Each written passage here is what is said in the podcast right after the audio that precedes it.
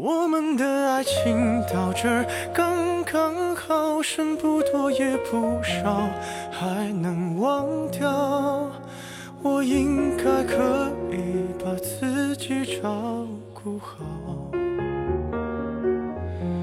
我们的距离到这儿刚刚好，不够我们拥抱，就挽回不了。用力爱过的人，不该计较。接地气说人话赚大钱的微商，Hello，各位伙伴，大家好，我是教主。如果你觉得我的分享对你有帮助的话，欢迎订阅我的专辑，并且加我的微信号幺八八六九二五零，和我一对一的交流。好，今天我们来分享一个主题，就是关于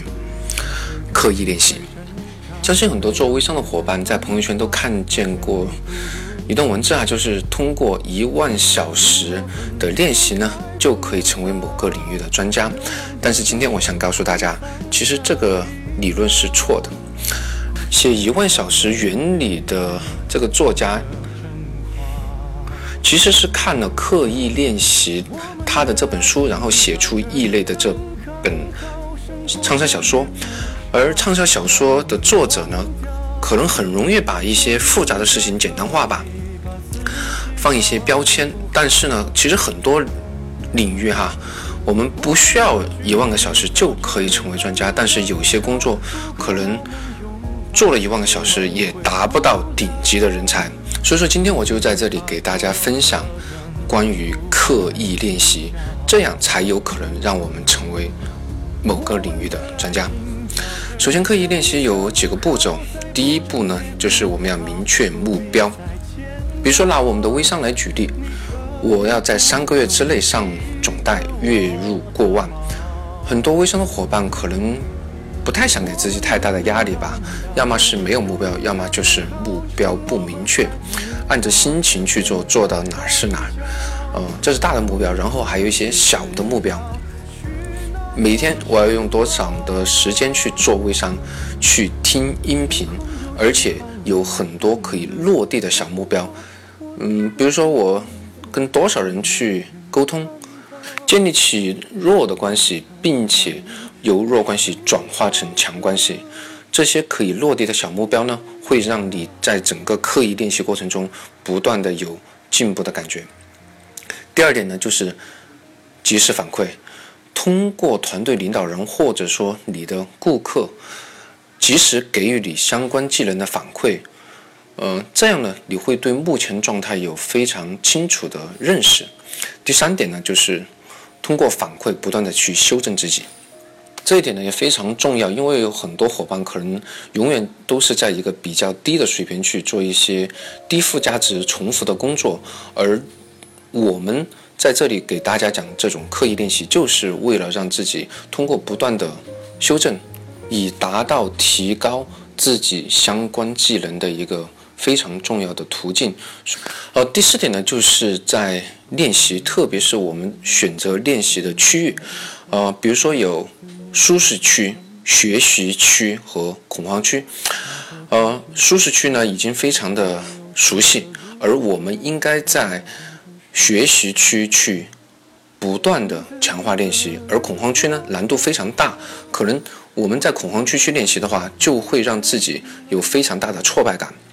所以说，我们要不断的在舒适区和恐慌区之间找到学习区的这个领域，不断的去练习。啊，比如说。一开始我们去转化陌生人非常的困难，所以说我们可能就要从聊天开始，或者说一开始去原创一份文案非常的难，我们就需要通过修改别人的文案去得到练习的这种目的，反复的在学习区练习，不断的循序渐进的提高自己，这也是非常重要的一步。第五点呢，focus。就是集中注意力，刻意的学习期间，全神贯注的集中注意力，会非常大程度的去提高自己学习的相关效率。呃，这一点也非常的重要，因为很多伙伴可能花了很多时间，但是呢，感觉效率或者说自己，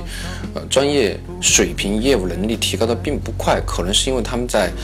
集中注意力这一方面真的不太够，可能做一个事情的时候三心二意，导致自己的这种效率呢，并不是很高。而第六点呢，是我们需要找到刻意练习的意义，或者说你自己的兴趣爱好。好，有伙伴会说，我做微商其实就是为了钱啊。其实我建议哈，大家可以去找到其他的乐趣，比如说我做微商可以增加我人与人之间的这种呃交流的情商、沟通的技巧，或者说做微商让你变得积极向上、充满正能量，而且有存在感，或者说我做微商可以找到一群跟我志同道合、价值观比较吻合的伙伴，共同的去成长，这些都是我们。刻意练习的意义。好，最后总结一下，就是我们刻意练习并非简单重复的练习，而是通过明确的目标、及时的反馈修正自己，在集中注意力的前提下，不断的去突破自己的舒适区，在学习区练习，并且找到你刻意练习的兴趣点，这样我们才可以成为这个领域的专家，好吗？如果你需要更多的关于刻意练习的相关知识，欢迎加我的微信号幺八八六九二五零，我就在这里等你。分享很短，但很精彩。See you。城堡天空有些暗了，暗的刚刚好，我难过的样子就没人看到。